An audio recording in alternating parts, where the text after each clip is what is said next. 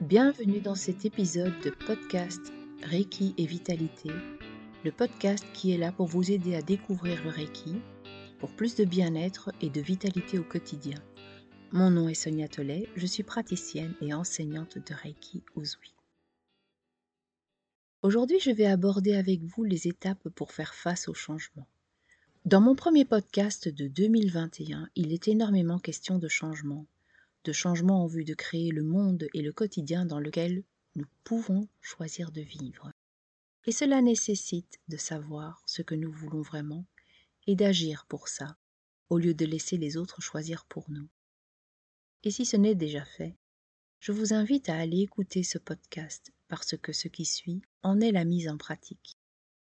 Et je vais commencer par vous avouer que je suis d'une nature très résistante au changement. Il me faut une réelle motivation pour me mettre en mouvement. Et c'est peut-être également le cas pour vous. Et ça s'explique d'ailleurs, parce qu'il n'y a aucune pression extérieure. Globalement, les gens n'aiment pas le changement et pourtant c'est oublier qu'il est permanent. Par contre, nous savons tous à quel point le changement subi ou la peur de celui-ci peut nous affecter, et c'est normal. J'ai pu expérimenter par une pratique de Reiki régulière qu'en apprenant à mieux gérer le changement, ces expériences amènent à être flexibles et à s'adapter rapidement. Accompagner le flux du changement que nous subissons, c'est en premier lieu accepter la frustration qu'il engendre. Et cette acceptation permet d'accéder à autre chose, et aussi de se construire jour après jour une vie qui ressemble à celle que nous voulons vraiment. Quand un changement extérieur intervient brutalement, on peut le qualifier d'imprévu. Il vient d'un événement non voulu et engendre un sentiment de perte.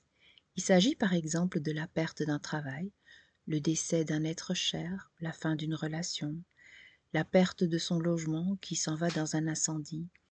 Tout ça, ce sont des pertes de repères qui surgissent brusquement, nous laissant complètement perdus. Ce sont des moments où le changement nous amène vers de réelles transitions. Et ça n'arrive pas par hasard, car notre âme ne veut qu'une chose, c'est que nous nous réalisions, et pour ça, il nous faut des événements extérieurs, ces fameux changements non voulus et tellement craints, qui viennent nous pousser dans le dos. Ils ont le pouvoir de nous amener à vivre une réelle transformation intérieure.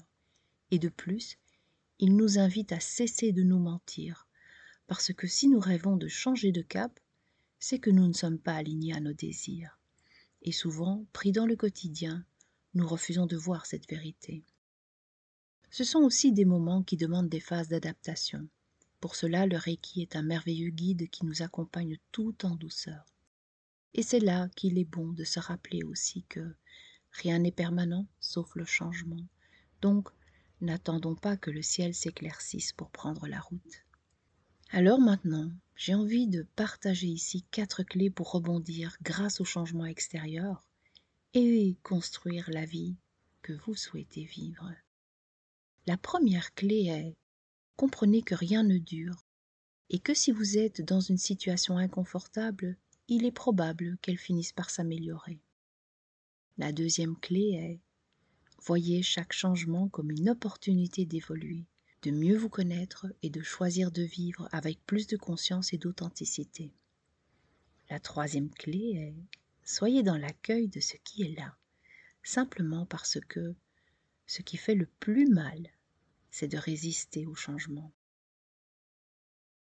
La quatrième clé est permettez au changement de vous révéler qui vous êtes vraiment et de libérer la petite voix qui sommeille en vous. C'est la voix de votre âme et elle sait exactement ce qu'il vous faut pour être heureux. Vous trouverez alors en vous le bonheur et la force de faire face aux prochains changements, ceux qui ne manqueront pas de venir vous bousculer à nouveau, puisqu'ils sont l'essence même de votre évolution personnelle. Et en bonus, voilà une cinquième clé. Votre attitude est importante.